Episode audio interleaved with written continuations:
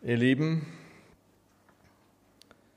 manchmal kann man hören, dass ein Mensch sei wie du und ich. Auch von Franz Beckenbauer ist dies gesagt worden, an den in einer großen Trauerfeier in München am Freitag gedacht worden ist. Jemand, der es zwar wohl weit gebracht hat, aber dabei Mensch geblieben ist. Der Briefschreiber Jakobus erklärt uns, Elia war so ein Mensch wie du und ich, von der gleichen Art. Jakobus 5 übersetzt die neue Genfer, Elia war ein Mensch wie wir, und als er Gott im Gebet anflehte, es möge nicht regnen, fiel drei Jahre und sechs Monate lang im ganzen Land kein Regen. Danach betete er erneut, und diesmal ließ der Himmel es regnen, und das Land brachte wieder seine Früchte hervor.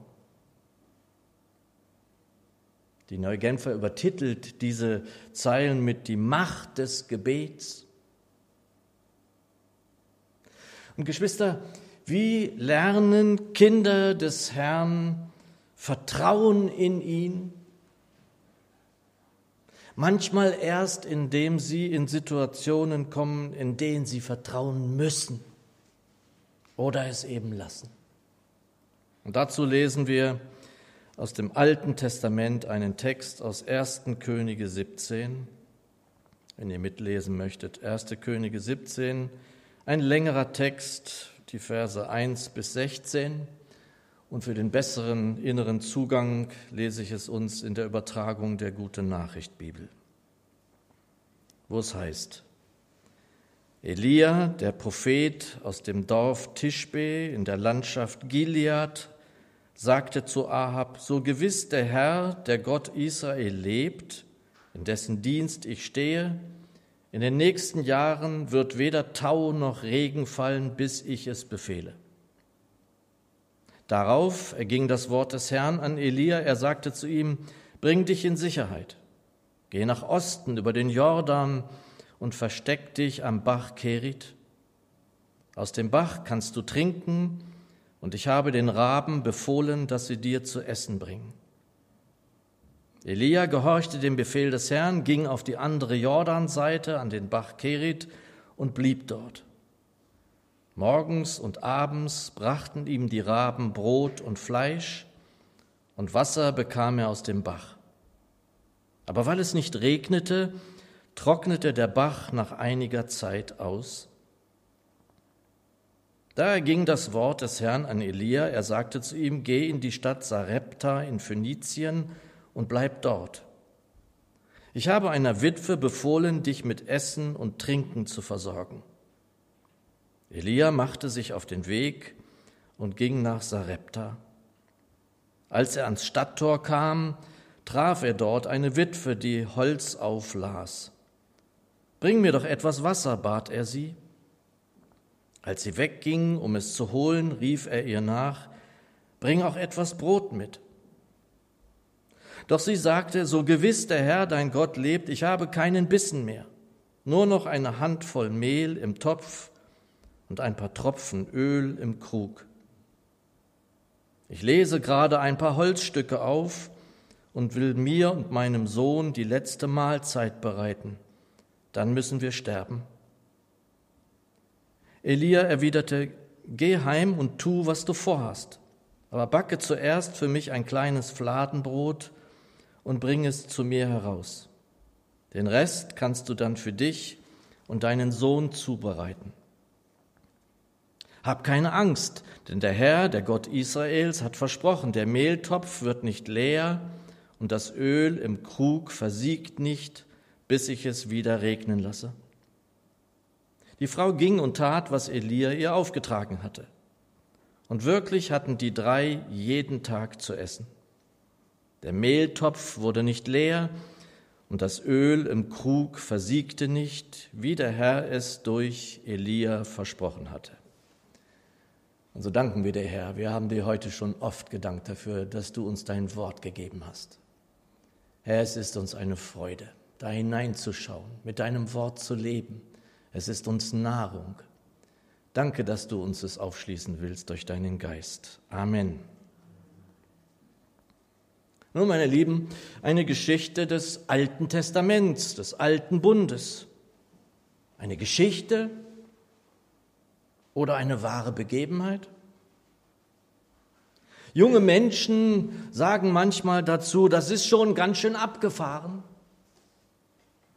Da soll der Prophet also an den Krit, an den Kerit gehen, einen Bach nahe des Jordan, östlich des Jordan, und aus dem Bach kann er trinken, die Raben bringen Brot und Fleisch.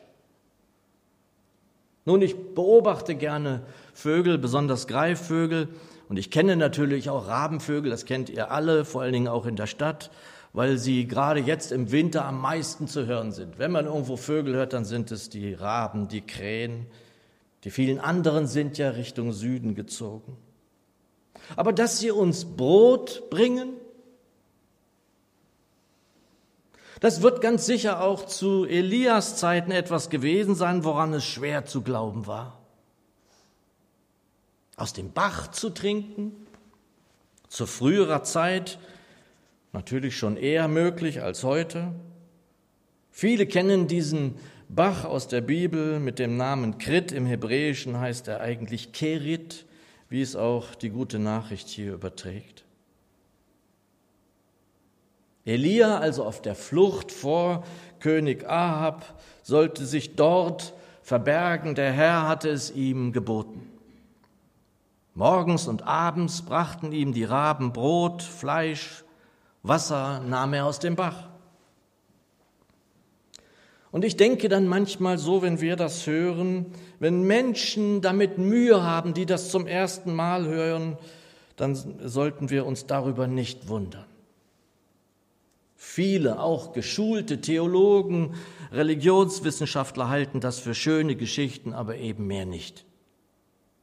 Es ist nicht meine Aufgabe, das zu kommentieren, was Theologen da meinen oder, oder auch nicht. Aber selbstverständlich darf ich mich selbst und wir dürfen uns fragen, ob wir diese Passage hier für wahr oder nur für eine schöne Geschichte halten.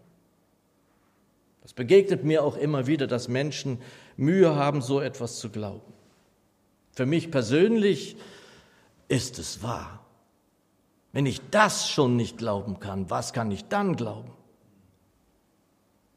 Aber die entscheidende Frage an dieser, an dieser Textstelle ist für mich, ob es für uns selbst Situationen gegeben hat in diesem Leben hier auf Erden, endlich vertrauen zu müssen.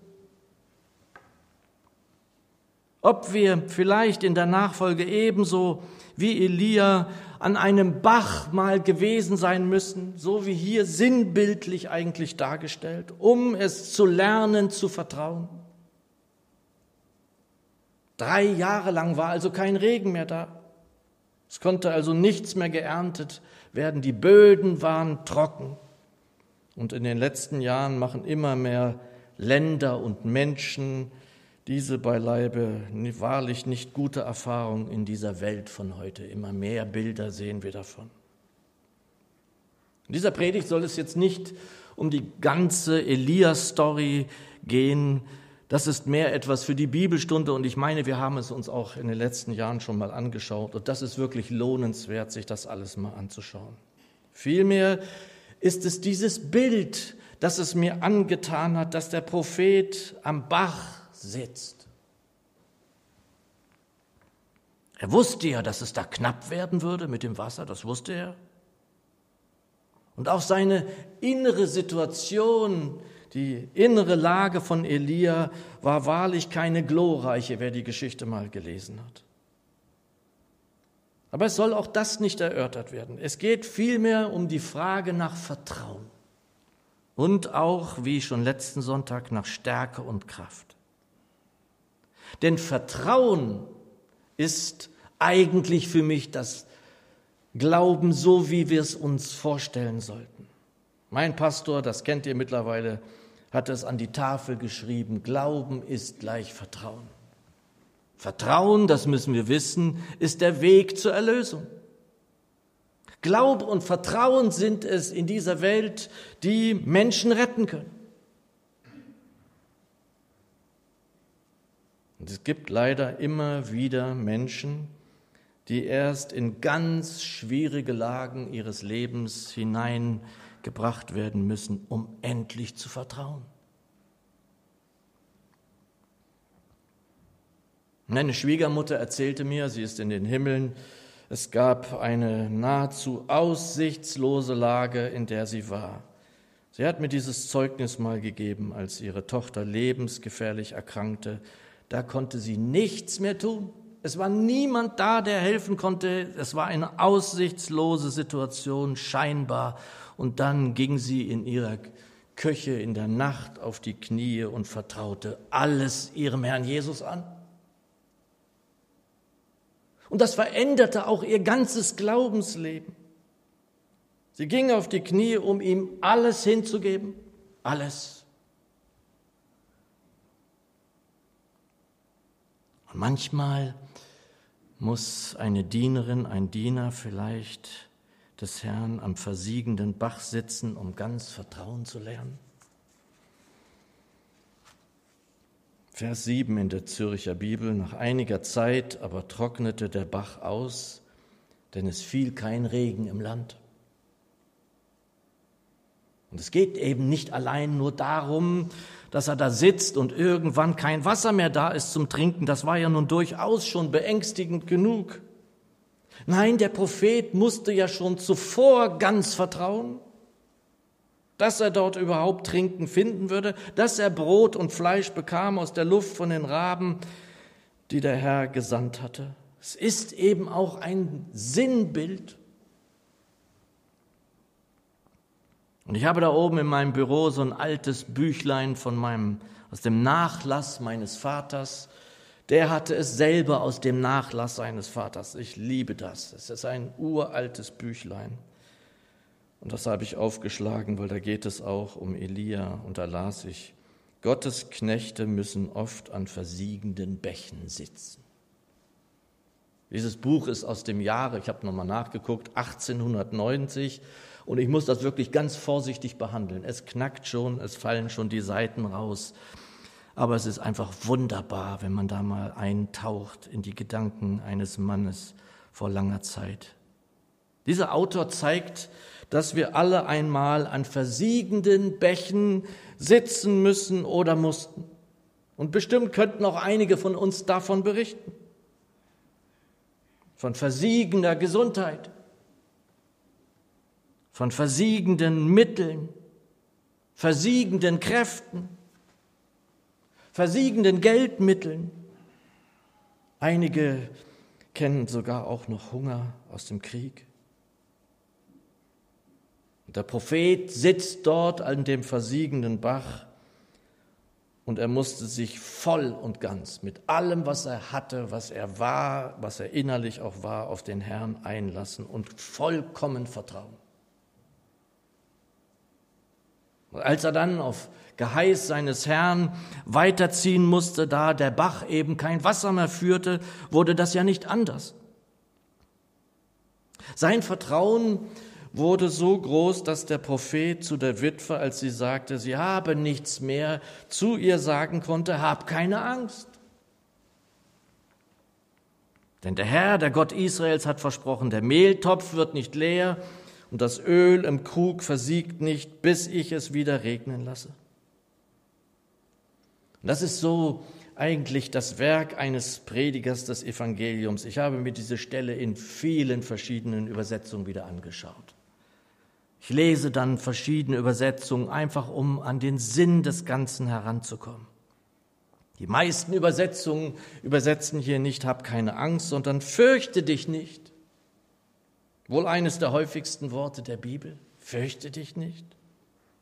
Meine gute alte Zürcher übersetzt, sei ohne Sorge. Und ich muss das einfach auch mal wieder sagen, Geschwister, wenn ihr für euch seid in der kostbarsten Zeit des Tages, nämlich mit unserem Herrn zusammen und lest in den heiligen Schriften, lest es euch laut vor, was ihr lest. Lasst die Kraft des Wortes Gottes sich ganz entfalten bei euch. Manchmal muss man das laut vorlesen. Da nahm ich auch mal wieder meine englische Übersetzung zur Hand, die New King's James Version, und las, Do not fear, do not fear, fürchte dich nicht, sorge dich nicht. Beides. Ganz wunderbar, wunderbar, fürchte dich nicht, sorge dich nicht. Der Prophet Elia fordert und gleichsam fördert er den Glauben der Witwe heraus. Und auch sie soll nicht enttäuscht werden. Die letzten Verse 13 bis 16 in meiner guten alten Zürcher Übersetzung. Elia sprach zu ihr, sei ohne Sorge. Geh heim und tue, wie du gesagt hast, doch mache mir davon zuerst ein Brötchen und bring es mir heraus. Für dich und deinen Sohn magst du hernach etwas machen. Denn so spricht der Herr, der Gott Israels, das Mehl im Topf soll nicht ausgehen, das Öl im Kruge soll nicht versiegen bis zu dem Tage, da der Herr dem Lande Regen spendet.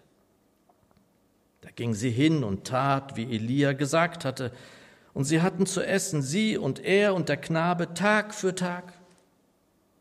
Das Mehl im Topfe ging nicht aus und das Öl im Krug versiegte nicht nach dem Worte, das der Herr durch Elia geredet hatte. Elia zeigte ihr, es macht Sinn zu vertrauen. Vertrau doch auch. Ich bin auch nicht enttäuscht worden in meinem Vertrauen. Und ich glaube, es ist eine der Aufgaben in der Nachfolge Jesu überhaupt, es anderen zu zeigen, sei ohne Sorge, vertraue doch nur. Das ist unsere Hauptaufgabe, Menschen dahin zu führen, ihnen sagen zu können, Du kannst ohne Sorge sein, wenn du ihm vertraust. Das ist nicht nur irgendein Vertrauen, sondern wir vertrauen ja auf die Macht seiner Stärke. Er ist ja nicht irgendjemand, dem wir vertrauen. Elia war schwach, er war hilflos, er war mental schlecht drauf, das kenne ich im Moment eben auch. Und er konnte aus eigener Kraft nicht dafür Sorge tragen, so bildhaft ist die deutsche Sprache, Sorge tragen, dass da Essen und Trinken überhaupt da war. Und was kann ich denn tun, wenn ich nichts mehr tun kann? Ich kann nur noch vertrauen. Vertraue auf seine Gnade, seine Kraft, seine Stärke. Und das ist es, liebe Geschwister, was ich hoffe, dass wir darin zunehmen, und zwar alle, die wir hier sind. Vertraue doch, wenn du auf nichts mehr vertrauen kannst, auf seine Gnade, seine Kraft, seine Stärke. Der Apostel Paulus schreibt Timotheus in seinem zweiten Brief, im zweiten Kapitel, und der erste Vers lautet, Du nun, mein Kind, werde stark durch die Gnade. Aber nicht irgendeine Gnade, werde stark durch die Gnade, die in Jesus ist. Die revidierte Elberfelder setzt in Klammern dazu, erstarke in, in seiner Gnade, in der Gnade, die in Jesus zu finden ist. Die neue Genfer, Timotheus, mein lieber Sohn, lass dir durch die Gnade, die uns in Jesus Christus geschenkt ist, alle Kraft geben, die du für deine Aufgaben brauchst. Und das brauchen wir alle. Und ihr habt das schon mehrfach von mir gehört. Es ist ein Zeugnis, das ich immer wieder geben werde, wie andere Prediger des Evangeliums auch bestimmte Lebenszeugnisse immer wieder geben. Als alles in meinem Leben wieder mal zerbrach, in meinem Studio, meinem Atelier, am Ende wegen der Finanzkrise, zu Beginn des Jahres 2009 und ich da am Morgen, am frühen Morgen in Gelnhausen in meinem Atelier erwachte und ich diesen bitteren Geschmack des Zerbrechens wieder in meinem Mund hatte, den kannte ich schon und er wollte mir eigentlich fast im Halse stecken bleiben.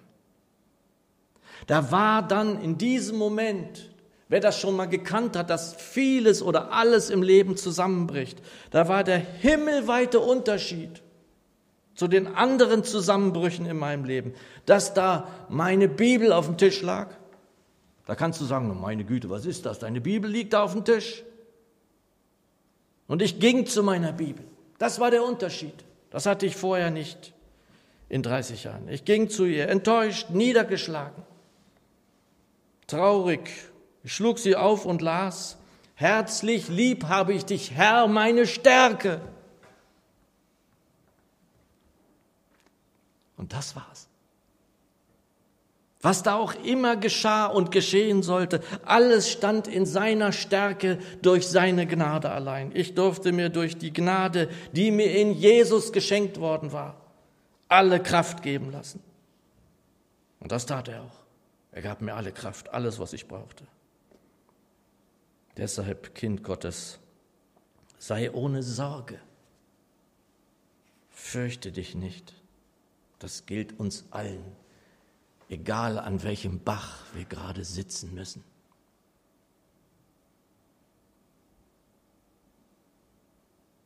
Werde stark durch und in der Gnade.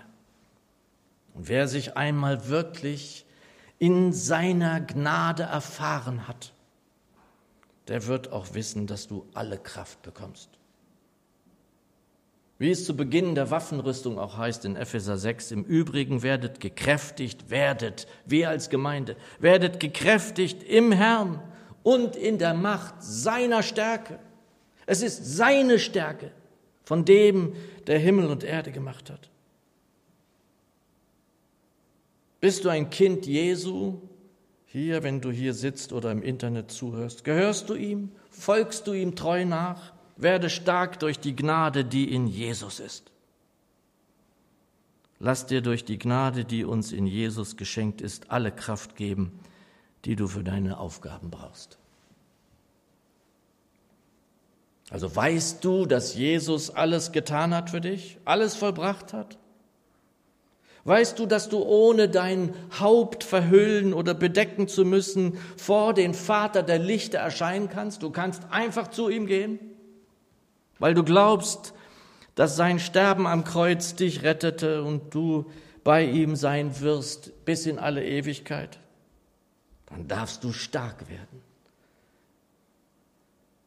und sein durch die Gnade, die nur allein in Jesus zu finden ist. Suche sie nirgendwo anders, nur allein in Jesus wirst du sie finden. Und deshalb, liebe Schwester, lieber Bruder, sei ohne Sorge. Amen. Lasst uns ins Gebet gehen, Geschwister. Lasst uns vor seinen Thron treten, so wie wir sind.